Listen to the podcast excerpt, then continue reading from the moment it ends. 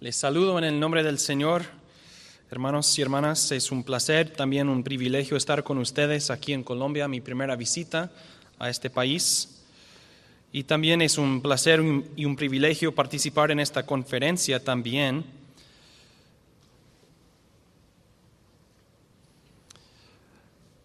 Hemos estado hablando mucho de la reforma, la necesidad de una reforma bíblica y todas estas cosas y Estoy de acuerdo con los otros hermanos que han compartido la palabra de Dios con ustedes acerca de este tema.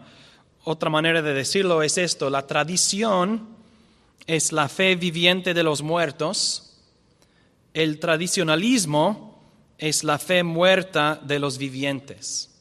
Entonces mi deseo en esta lección y las demás no es simplemente transmitir algo muerto, sino enseñar que lo que ha sido enseñado proviene de las escrituras. Entonces nuestra meta es recuperar y entender la tradición de nuestros padres bautistas y así recuperada enseñamos esa tradición y la entregamos a la segunda y la tercera generación después de nosotros porque representa la fe auténtica de la palabra de Dios. Y mi trabajo con ustedes, todos nosotros, mi trabajo es enseñarles la teología federal o la teología pactual o la teología del pacto, no me importa el nombre, pero hay tres palabras en latín para un pacto y por eso tenemos un vocabulario ancho. la primera palabra es foedus, del cual proviene federal, un confederados, son personas en federación, están en un pacto. Entonces, foedus es una palabra, por eso teología federal. También pactum, del cual proviene la palabra pacto, y testamentum, testamento.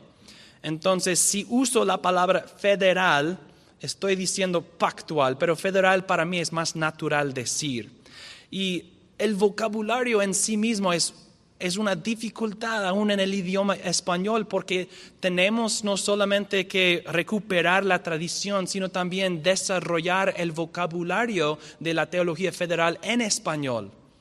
He preguntado a varios hermanos, ¿cuál es la, mejor manera para decir esto? Y recibo diferentes respuestas, porque depende del contexto, y, eso está bien. mi punto es que les pido que tengan paciencia con lo que digo, porque puede ser que voy a usar términos y palabras que a la primera vez no se entienden. ¿Qué, quiere decir esto? ¿Qué significa esta palabra? Y mi deseo en este, esta primera lección es establecer los fundamentos los básicos, los términos, las herramientas de la teología federal para que en las otras lecciones podamos usar las mismas. Si digo, si uso un término en otra lección, ya sabemos, ya conocemos esta palabra.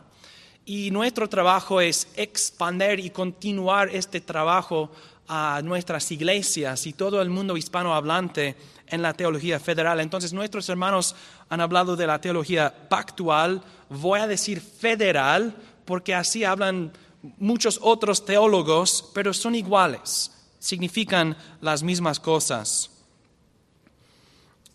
Mi, trabajo es difícil también porque la teología federal no es bien conocida, es desconocida. Como dijo nuestro hermano, la escasez de obras en el idioma español contribuye mucho a al desconocimiento de este tema. Entonces es mi gran trabajo intentar deshacer y revertir este problema en el mundo hispano. También otro problema muchos asocian el credo bautismo eh, o la perspectiva que uno debe bautizar solamente los que profesan fe en Jesús. Muchos asocian esta perspectiva directamente y automáticamente con el dispensacionalismo. Y para muchas personas es una sorpresa. ¿Bautistas? ¿Y una teología de los pactos? No, la teología de los pactos es igual al bautismo de infantes. Y no lo es. Y vamos a ver esto durante las lecciones. Otra dificultad es que español no es mi lengua materna, obviamente. Entonces les pido, por favor, que tengan paciencia conmigo. Habrá errores en lo que digo, mi estilo, mi gramática, estoy seguro que ya había errores aún en mis pocas palabras. Entonces, por favor, tengan paciencia conmigo, hermanos y hermanas mías. Pero les pido también que me disculpen por el diluvio de información que planeo darles, porque tengo cinco lecciones y estamos hablando de la teología federal y hay libros y libros y libros. Y por eso, reconociendo que les daré un diluvio de información, les he preparado un bosquejo de todas mis lecciones. Pero es mi culpa que no lo tienen en este momento porque lo envié al último momento al pastor García y Dios mediante mañana les daré los bosquejos para todas las lecciones. Y estos bosquejos también contienen, creo, todos los versículos que voy a citar para que si sigo rápidamente no tienes que preguntar a la otra persona cuál versículo estará en el bosquejo. También hay varias tablas que ponen en, una manera visual la información o una parte de la información. Entonces, con la bendición de Dios podemos pasar por muchas cosas con estos bosquejos y en las lecciones.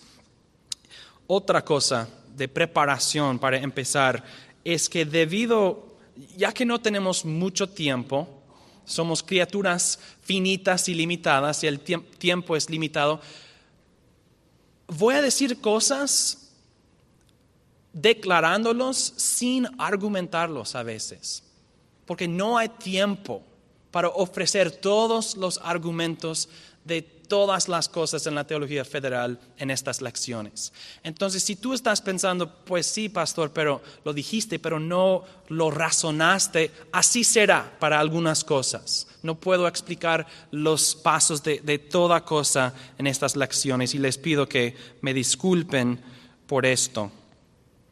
Entonces, al ataque, vamos. Vamos a tener cuatro puntos mayores ¿Cuántos puntos? Cuatro puntos principales y cada punto tiene sus propios subpuntos o puntos menores. Y el primer punto para empezar este, esta lección acerca de los fundamentos, los básicos, es una pregunta muy sencilla. ¿Qué es un pacto? ¿Qué es un pacto? Necesitamos una definición buena y bíblica que puede corresponder a todos los pactos de las escrituras. ¿Qué es un pacto? Entonces les, digo esta, les doy esta, esta definición. Un pacto es un compromiso bajo sanción.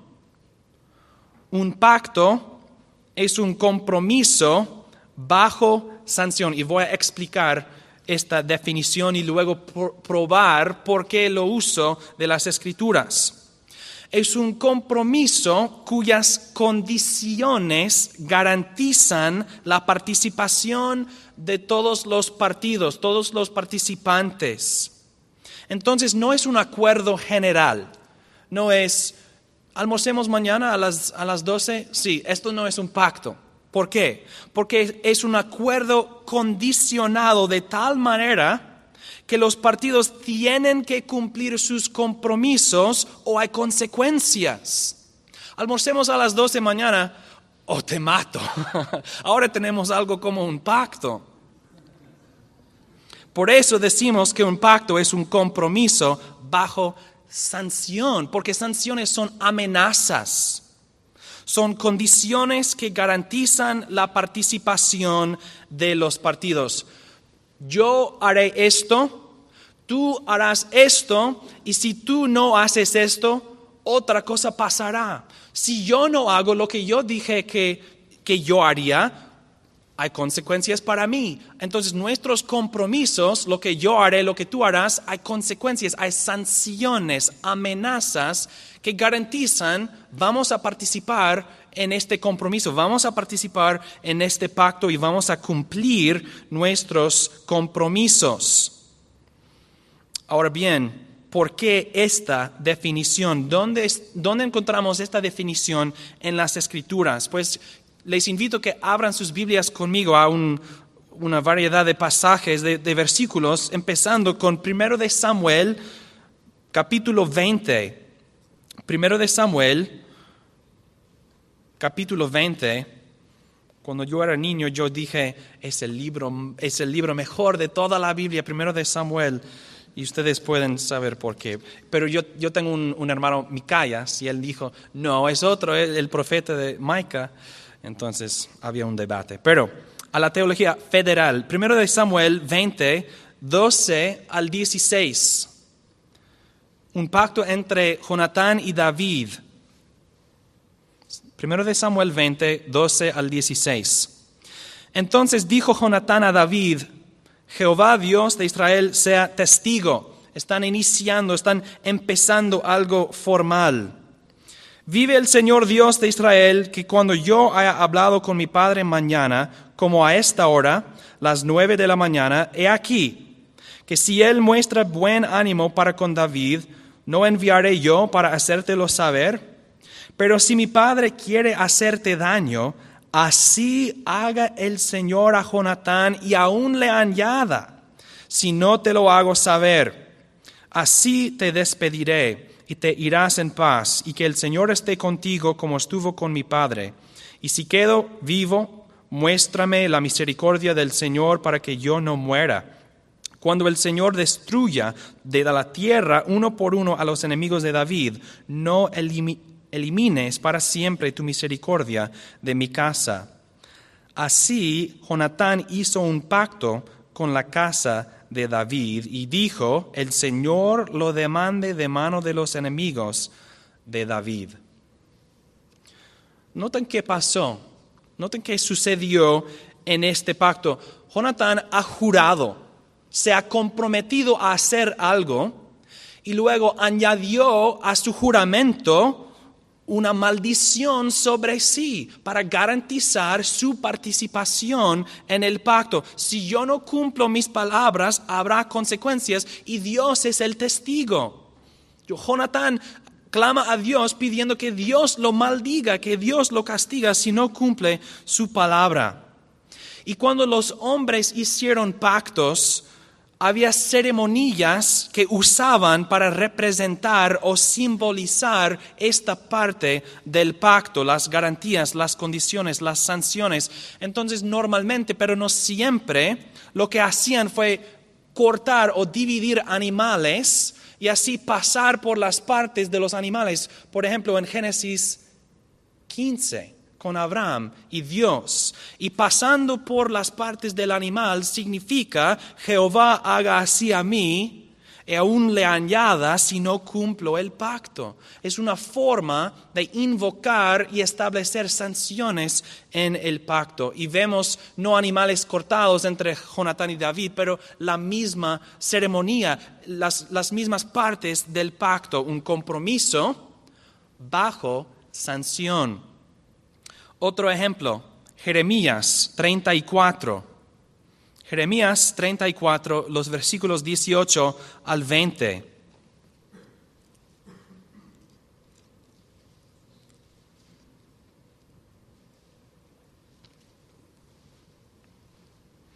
Jeremías 34, 18 al 20. Dice así la palabra de Dios. Haré que los hombres que traspasaron mi pacto y que no han cumplido las palabras del pacto que hicieron en mi presencia, sean como el becerro que dividieron en dos partes y pasaron en medio de las mitades a los magistrados de Judá y a los magistrados de Jerusalén, a los funcionarios, a los sacerdotes y a todo el pueblo de la tierra que pasaron entre las partes del becerro, los entregaré en mano de sus enemigos y en mano de lo que buscan, de los que buscan sus vidas, y sus cadáveres servirán de comida a las aves del cielo y a los animales de la tierra. En este ejemplo, Dios está proclamando que hay hombres que traspasaron un pacto, que antes, cuando hicieron el pacto, habían pasado por las partes del becerro. Y ahora, ¿qué dice Dios?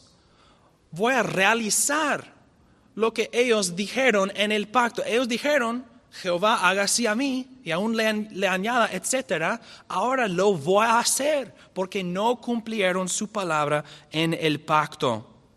No han cumplido sus compromisos. Y por eso las sanciones, las amenazas van a garantizar su participación o los van a castigar y los van a desheredar. Otro ejemplo que yo puedo leer es un versículo nada más, Salmo 55. Salmo 55. Juntadme mis santos, los que hicieron conmigo pacto con sacrificio. Hicieron pacto con sacrificio. ¿Por qué incluir sacrificio en el pacto? Porque garantiza la participación de los partidos. Finalmente, ya mencioné Génesis 15, entonces no lo voy a leer, pero también Éxodo 24, dos versículos que puedo leer para ustedes. Éxodo 24, 7 al 8. Y tomó el libro del pacto y lo leyó, lo leyó a oídos del pueblo, el cual dijo, haremos todas las cosas que Jehová ha dicho y obedeceremos. Están comprometiéndose a la obediencia en el pacto. Entonces Moisés tomó la sangre y roció sobre el pueblo y dijo, He aquí la sangre del pacto que Jehová ha hecho con vosotros sobre todas estas cosas. Ustedes obedecerán conforme a su compromiso, ¿o qué? O la sangre de ustedes será derramada. Entonces, ¿qué es un pacto? Es un compromiso bajo sanción. Y eso es importante. Y no tenemos tiempo para desarrollarlo, pero es importante porque en Hebreos 9, 16 y 17 nos dice que un pacto sin sanciones no tiene fuerza. Ustedes conocen a padres que les dicen a sus niños, limpia el cuarto, el niño no limpia el cuarto. Voy a contar a tres. ¿O qué? Voy a, contar a tres o te voy a castigar. Uno, dos, tres. Uno, no castigan al niño. Entonces el niño sabe que tiene todo el día para no obedecer, porque no hay consecuencias. el mandamiento no tiene poder si no hay un castigo, si no hay consecuencias por no obedecerlo.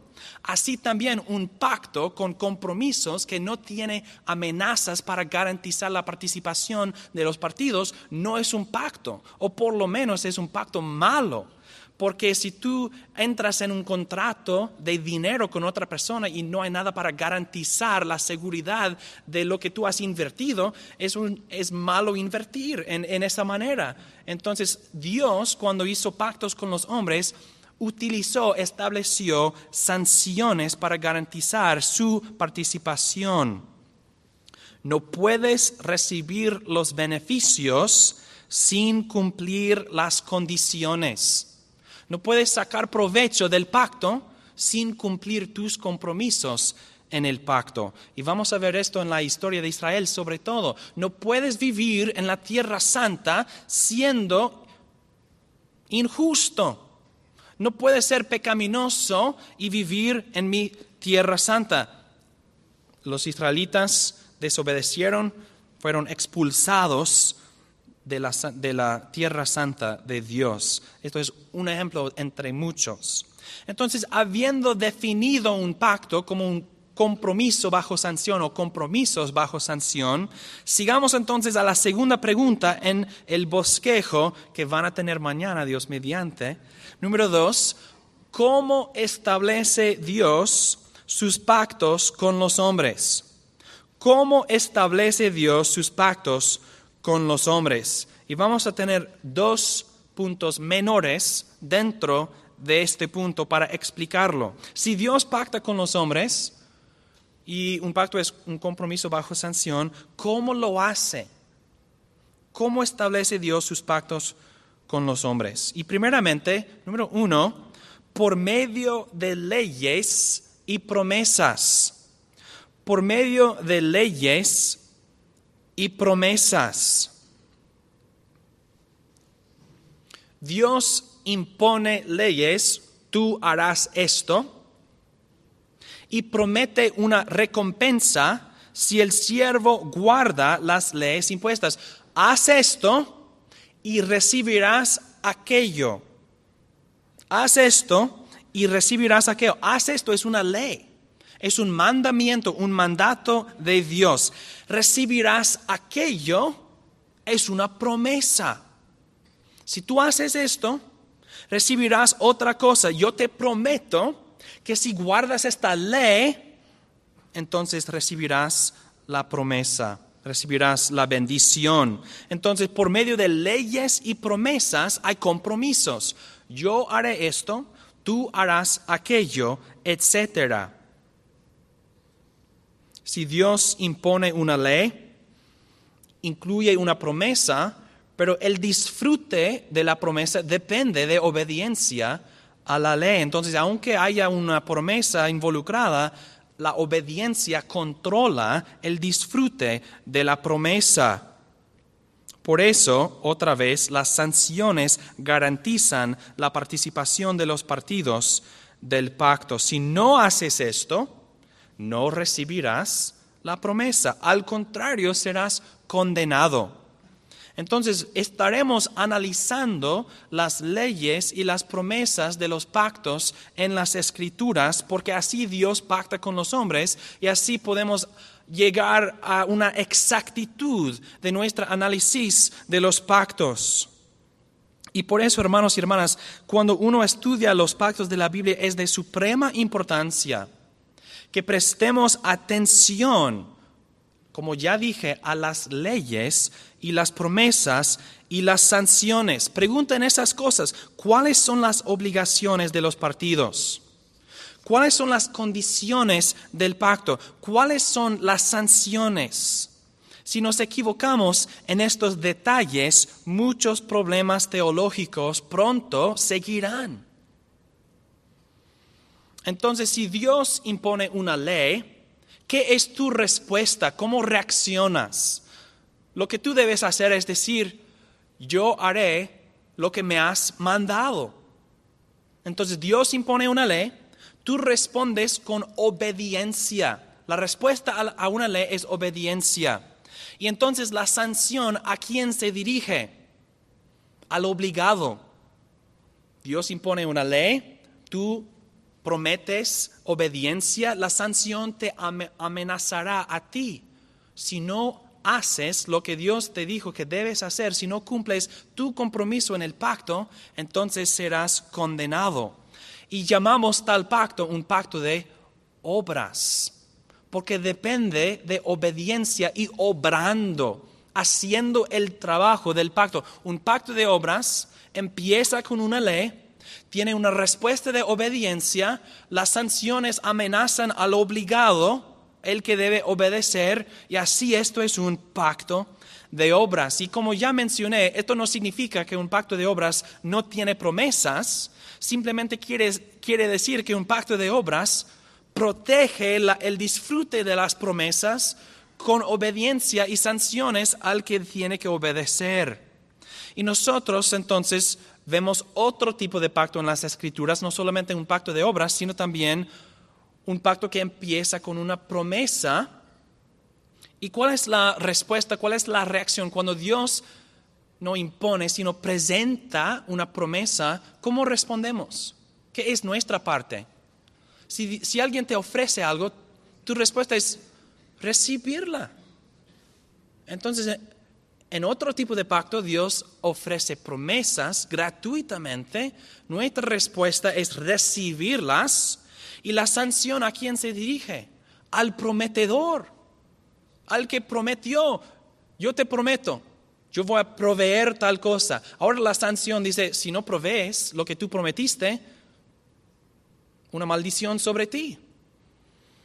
Y llamamos a este pacto un pacto de gracia porque el disfrute de la bendición no depende de obras o de obediencia, sino depende de la bondad del prometedor. Y por eso para el recipiente es gratis, de su perspectiva. Lo que hizo el recipiente, lo recibió. Eso es su participación.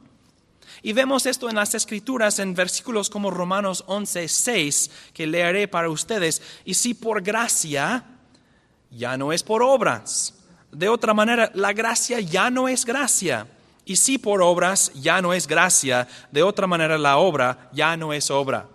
Entonces, los términos, el pacto de obras o un pacto de obras y un pacto de gracia proviene de cosas así en las escrituras.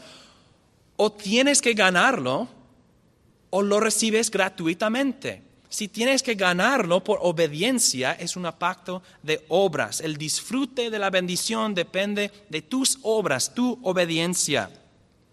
Si tu disfrute de la bendición depende simplemente de recibiendo lo que Dios te ha prometido, entonces es un pacto de gracia, porque recibes la bendición, disfrutas de la bendición gratuitamente. Entonces, la pregunta fue, ¿cómo establece Dios sus pactos con los hombres? Con leyes y promesas. Así empieza.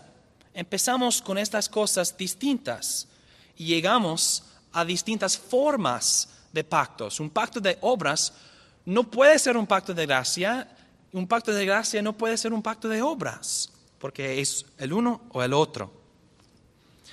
También el segundo punto dentro del punto, ¿cómo establece Dios sus pactos con los hombres? No solamente por medio de leyes y promesas, sino también por medio de una cabeza federal. Otro término raro que voy a explicar. Por medio de una cabeza federal. A veces hablamos del gobierno federal, el Estado federal. Hablamos así porque en teoría hay representativos o representantes para ciertas áreas del país y los representantes se reúnen para hacer los negocios del gobierno. Si nos representan o no es otra, otro asunto pero decimos gobierno federal porque es gobierno por representación. Una cabeza federal es una persona que representa un grupo de personas. Es la cabeza de ellos en pacto, cabeza federal. Dios siempre establece sus pactos con cabezas federales. Quizás podemos encontrar una frase mejor en español, pero para ahora esto es la frase, porque en inglés decimos federal head, la cabeza del, del hogar, la cabeza de la iglesia, también la cabeza del pacto, la cabeza federal.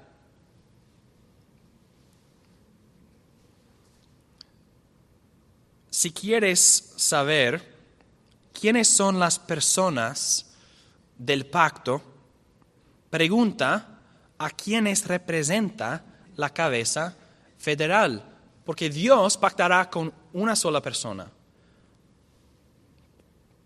en nombre de un grupo de personas y nadie más participa en el pacto. Entonces la cabeza federal, por lo tanto, es muy importante. Si te, equivocas en esto, no entenderás en, ninguna manera el pacto. Y ustedes ya conocen esta idea. Ustedes ya, ya lo entienden. ¿Cómo lo sé? Porque creemos que todos los que están en Adán están perdidos. Y todos los que confían y están en Jesús son salvos. Así estamos utilizando la teología federal sin los términos. Estamos en Adán, o estuvimos en Adán, gracias a Dios, porque estuvimos en el pacto de Adán. Y estamos en Cristo porque estamos en el pacto de Cristo y Él es nuestra nueva cabeza. Adán y Jesús son cabezas federales de distintos pactos, pero no son los únicos cabezas federales. Nosotros nacemos en pecado porque Adán es nuestro representativo si renacemos, estamos en Cristo. Y Pablo dice en 1 Corintios 15, 48, cuál el terrenal, tales también los terrenales. Y cuál el celestial, tales también los celestiales. Cuál la cabeza federal, así también los confederados, digamos. Cuál el terrenal, tales también los terrenales. Cuál el celestial, tales también los celestiales celestiales. Pablo dijo en Romanos 5, 19, porque así como por la desobediencia de un hombre los muchos fueron constituidos pecadores, así también por la obediencia de uno, los muchos serán constituidos justos. Esto es representación federal. Una persona hace algo y cuenta para los demás. Entonces, cuando Dios establece un pacto con los hombres por medio de leyes y promesas, esas leyes y esas promesas fluyen por medio de la cabeza federal. Si la cabeza federal guarda la ley, los demás experimentan las bendiciones de la promesa. Si, si la cabeza federal no guarda la ley, los demás pierden la bendición. Asimismo, si hay una promesa por medio de una persona, todos los que le pertenecen a la persona reciben la promesa. Entonces, la cabeza federal es muy importante en nuestro estudio de los pactos de las escrituras. Y tenemos que prestar atención no solamente a las leyes y las promesas y las sanciones de un pacto, sino también la persona con quien o por quien Dios ha pactado en nombre de muchos. Todos los pactos tienen una cabeza federal, menos el pacto sinaítico, pero lo voy a explicar en otra lección. Y esto fue para un tiempo nada más. El pacto sinaítico no tenía cabeza federal y luego sí tenía, tenía cabeza federal. Y lo voy a explicar en, otro, en otra lección. Pero los, todos los pactos Dios ha pactado por medio de una persona en nombre de muchas personas. ¿Qué es un pacto? Un compromiso bajo sanción. Los compromisos son leyes y promesas. Yo haré, tú harás. Las sanciones garantizan la participación de los partidos, de los prometidos, los obligados, los prometedores. Y Dios tramita sus pactos, establece sus pactos por medio de cabezas federales. Sigamos entonces al tercer punto de los cuatro, esto es el tercero, la necesidad de los pactos. La necesidad de los pactos.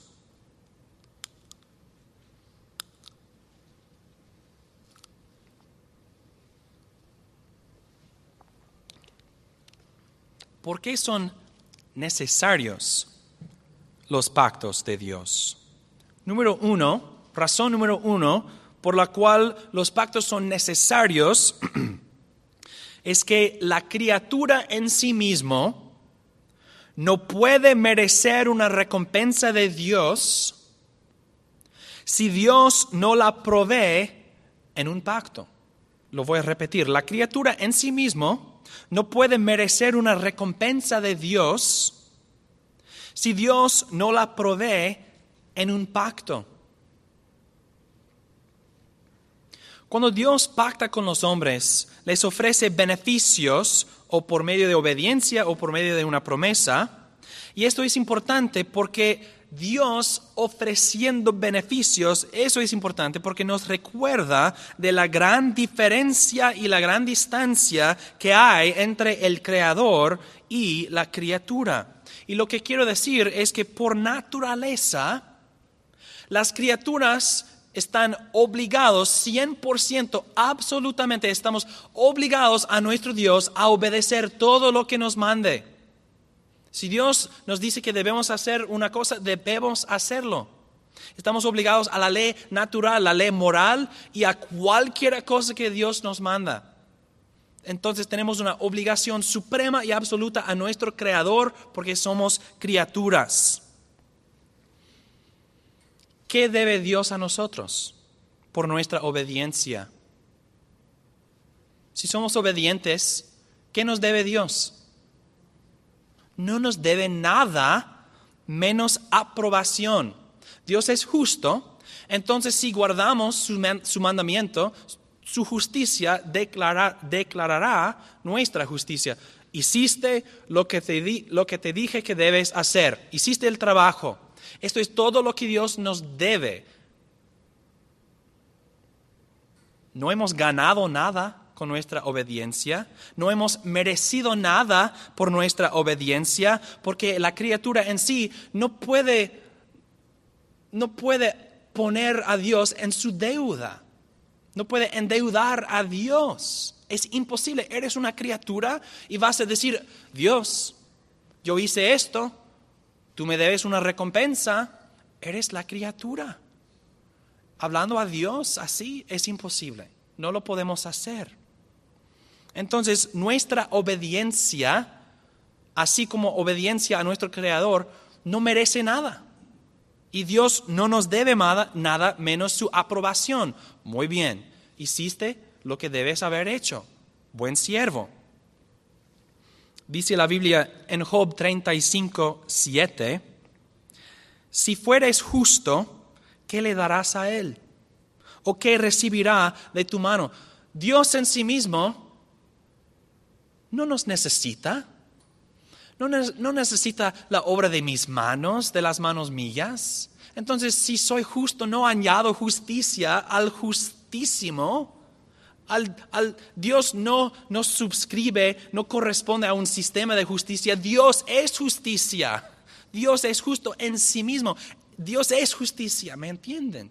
Entonces mi justicia no añade nada a Dios para entonces ponerle a Él en mi deuda o en deuda a mí. Si fueres justo, ¿qué le darás a Él? ¿O qué recibirá de tu mano? Si yo digo, Dios, te he dado un servicio que antes no tuviste, eh, eh, esto no tiene sentido. ¿Qué, ¿Qué no tiene el Dios de todas las cosas? Y en Lucas 17, 10, así también vosotros cuando hayáis, hayáis hecho todo lo que os ha sido ordenado, decid, siervos inútiles somos pues lo que debíamos hacer, hicimos. Eso es la perspectiva de la criatura al Creador. Nosotros no exigimos, no demandamos una recompensa para nuestra obediencia, porque no podemos, es imposible. Y por eso, hermanos y hermanas, los pactos son medios por los cuales Dios pone a disposición ciertos beneficios que aparte de estos pactos no serían o estarían disponibles.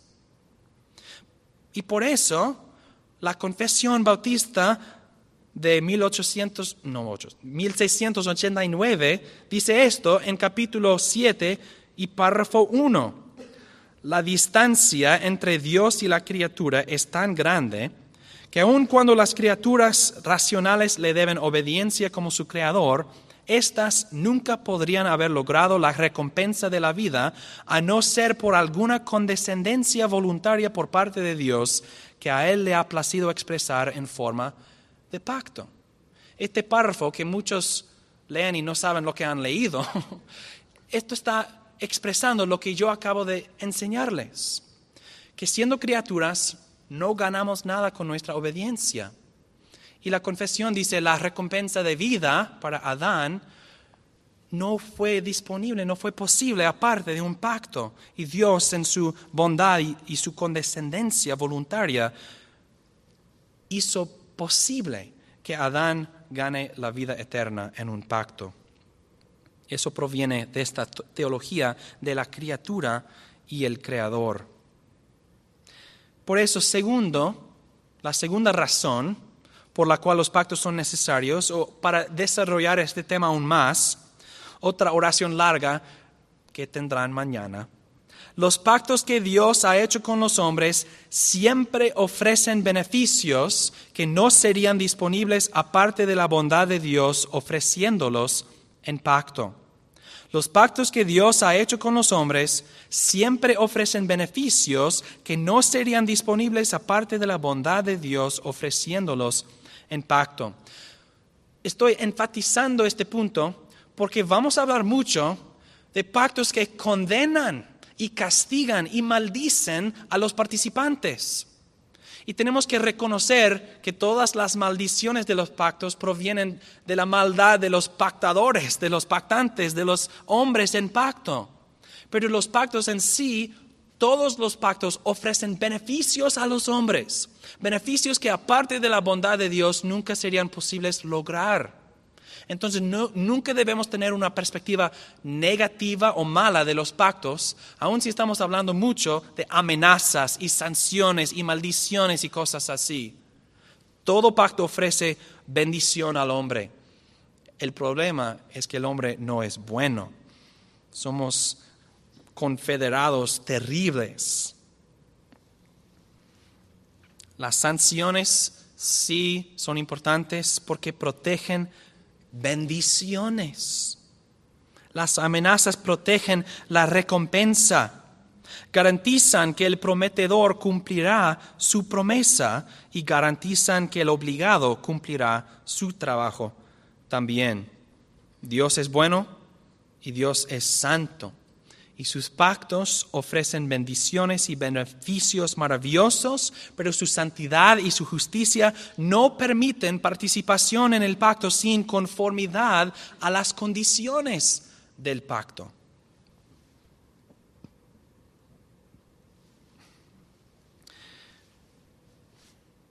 Quiero terminar con el cuarto punto.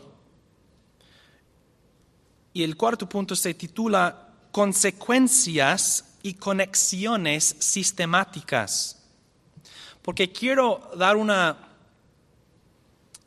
Quiero, quiero mostrarles cómo cosas tan básicas y sencillas como estas tienen consecuencias gigantes en, las, en el sistema de teología. Y por eso, bueno, gracias pastor, detalles y definiciones, muchas gracias. Esas cosas son importantes y quiero mostrarles con cuatro consecuencias por qué son importantes.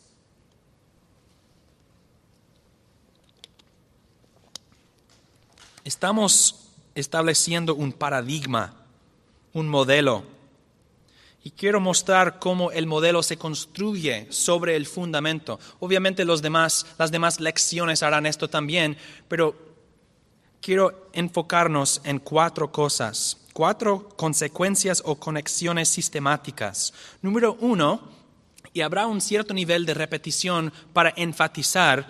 Número uno, es imposible disfrutar las bendiciones del pacto sin cumplir la condición del pacto. Es imposible disfrutar las bendiciones del pacto sin cumplir la condición del pacto. Por eso hablamos de las sanciones del pacto. Si no cumples los compromisos, no puedes disfrutar de las bendiciones. Y hay una conexión o consecuencia básica e importante para la identidad de la iglesia y la membresía del pacto de gracia. ¿Qué es la condición del pacto de gracia de nuestra perspectiva? Si Dios ofrece una promesa, ¿qué es nuestra respuesta a una promesa? Recepción. Entonces, los que responden al Evangelio con fe son miembros del pacto de gracia. Y por lo tanto, la iglesia se forma a base de profesiones de fe, porque así marcamos, así vemos claramente los miembros del pacto de gracia. Creemos para recibir salvación. Y lo, llamo una condición reconociendo que es don de Dios.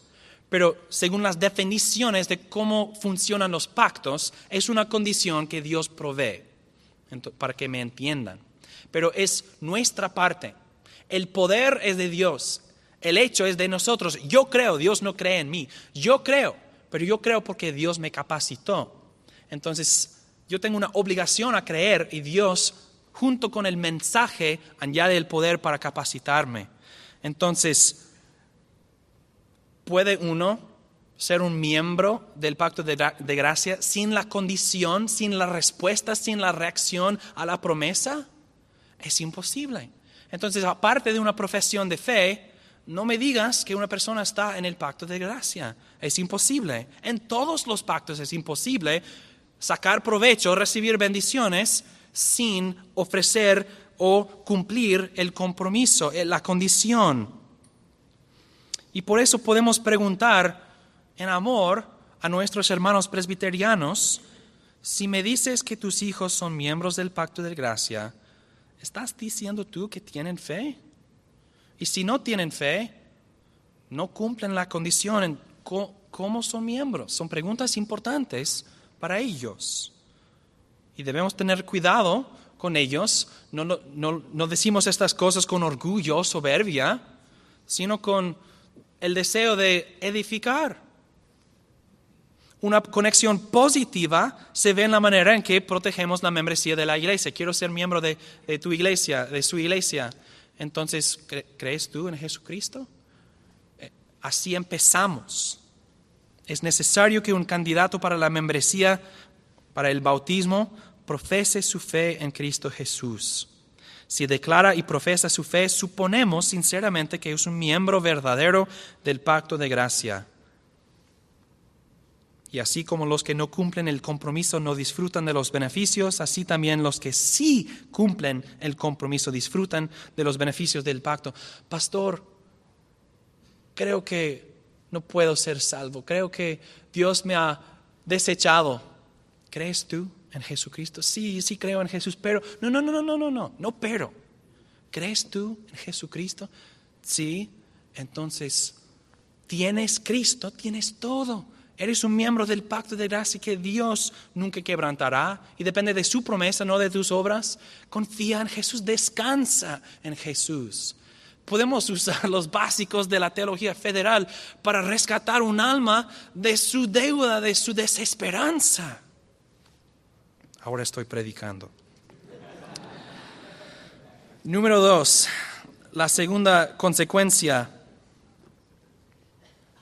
la segunda consecuencia o conexión sistemática. Las relaciones entre varios pactos se aclaran por un análisis de sus promesas específicas. Las relaciones entre varios pactos se aclaran por un análisis de sus promesas específicas. Ustedes saben Aún, si no conocen bien la literatura, saben que la teología federal ha sido un campo de debate por mucho tiempo y con muchos libros. Se han derramado mucha tinta, a lot of ink has been spilled. Muchos libros han sido escritos, escritos debatiendo esas cosas.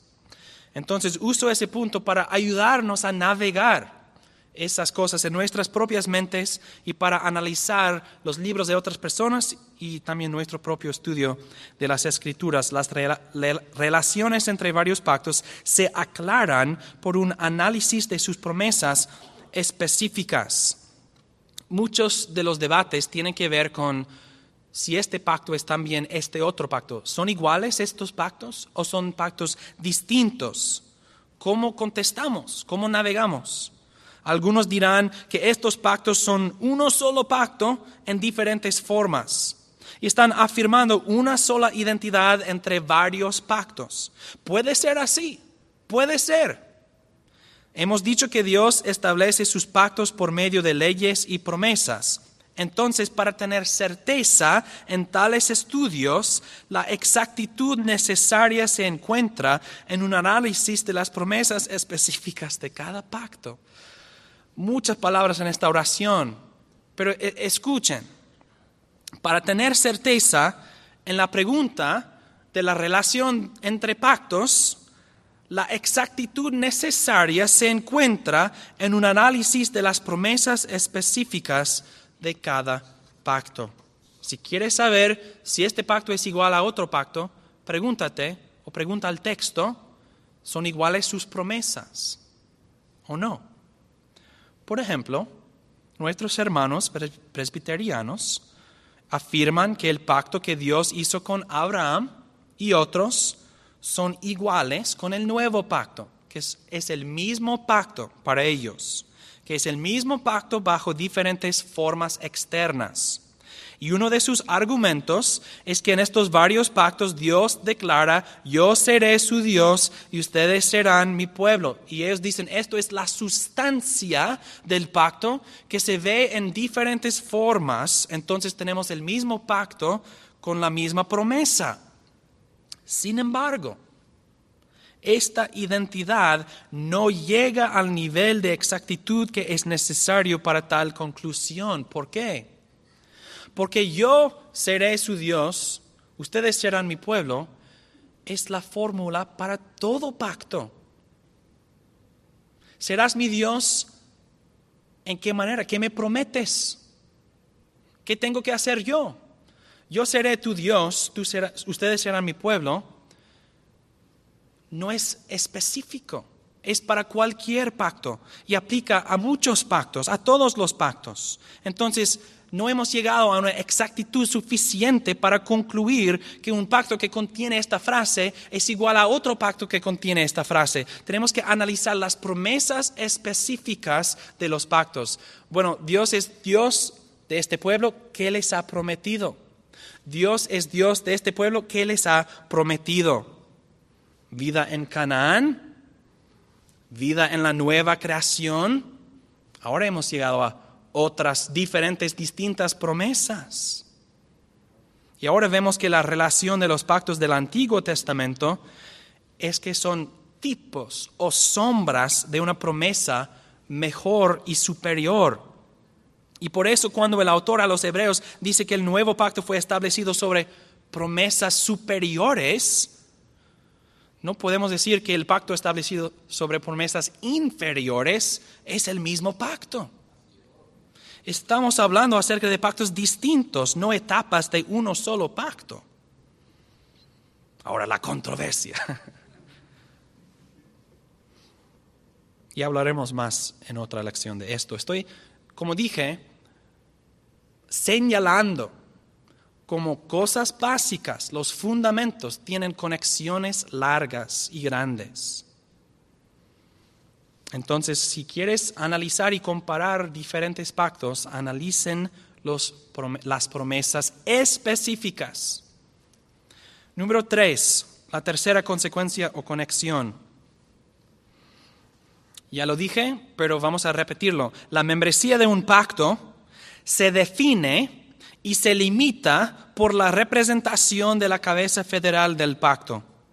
La membresía de un pacto se define y se limita por la representación de la cabeza federal del pacto.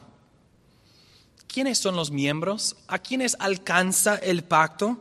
Puedes contestar con precisión, con exactitud esas preguntas cuando identificas la cabeza federal del pacto. Y eso es tan importante porque nos protege. Nos protege de pensando que la membresía de un pacto se transmite de padres a sus hijos. La membresía del pacto se define por la cabeza federal y si Dios establece un pacto con una cabeza federal y sus hijos naturales, entonces, bueno, así es su representación. la cabeza federal ahora en este pacto representa sus hijos naturales, sus descendientes y así la membresía se transmite. Sin embargo, si Dios establece un pacto con una cabeza federal y un pueblo elegido desde antes de las fundaciones de la tierra, un pueblo no de carne sino del espíritu, entonces la membresía de tal pacto no se transmite genéticamente o naturalmente, sino espiritualmente y sobrenaturalmente. Y lo que hemos hecho es que con una definición, nuestra definición aplica a todo caso si definimos la membresía del pacto con la idea de transmisión genética, ahora hemos definido la membresía de uno solo pacto y nuestra definición no llega, no alcanza a los demás. Entonces no estamos negando que puede ser que en un pacto la membresía se transmite genéticamente. Estamos, estamos, diciendo que depende de la cabeza federal y la manera en que Dios ha establecido su representación.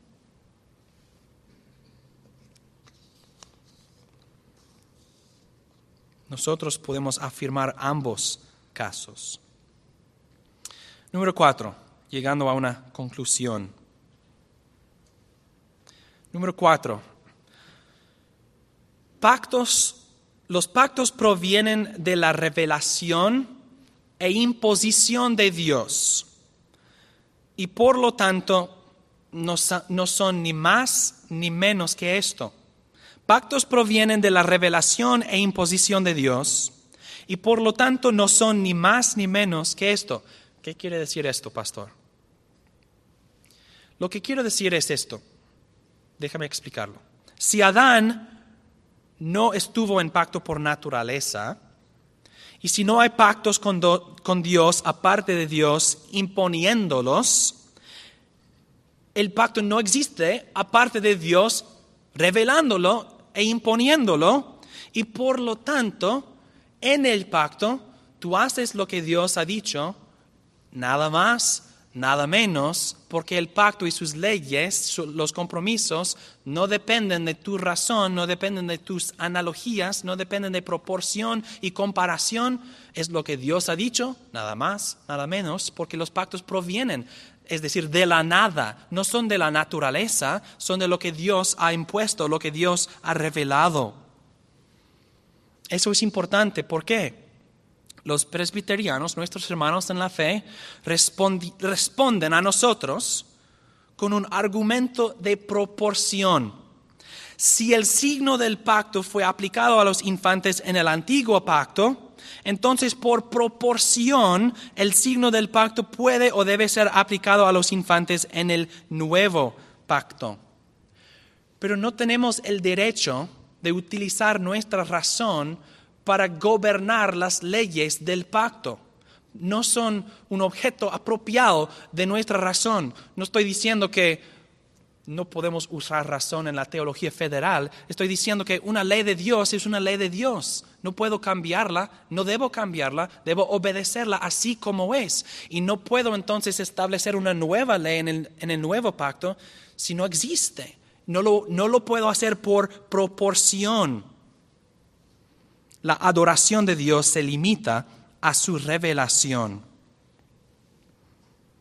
Por eso en nuestro estudio de los pactos debemos tener cuidado de imponer nuestra razón y así añadiendo a la revelación de Dios. Sí debemos usar nuestra razón en la teología en general. Estamos haciéndolo ahora mismo. Estoy diciendo que las leyes y las promesas del pacto son lo que Dios dice que son, nada más, nada menos, y están fuera del alcance de nuestra razón. Dios aceptó los primeros frutos de Abel, pero no Caín. Los dos son primeros frutos. Hay una proporción, una analogía. Yo doy los primeros frutos, Él dio los primeros frutos. ¿Por qué aceptas el uno y no el otro? Porque Dios había establecido, aunque no sea recordado, Dios había establecido, tú ofreces el sacrificio así. Y Caín no lo hizo. Entonces, proporciones no son válidas en estas cosas, en la adoración de Dios y la obediencia de sus mandamientos. Y vamos a prestar atención a estas cosas, no tanto, pero sí lo haremos durante nuestros estudios.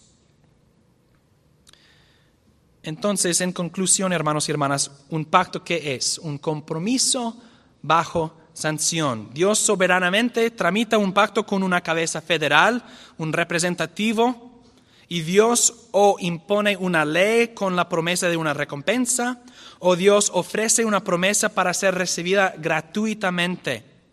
Y en estos pactos, sanciones o amenazas garantizan la participación de los pactadores o pactantes. Y hemos visto cómo todas estas definiciones tienen consecuencias y conexiones sistemáticas que provienen de los fundamentos de un paradigma básico de la teología federal. Gracias por su atención. A Dios sea la gloria. Amén.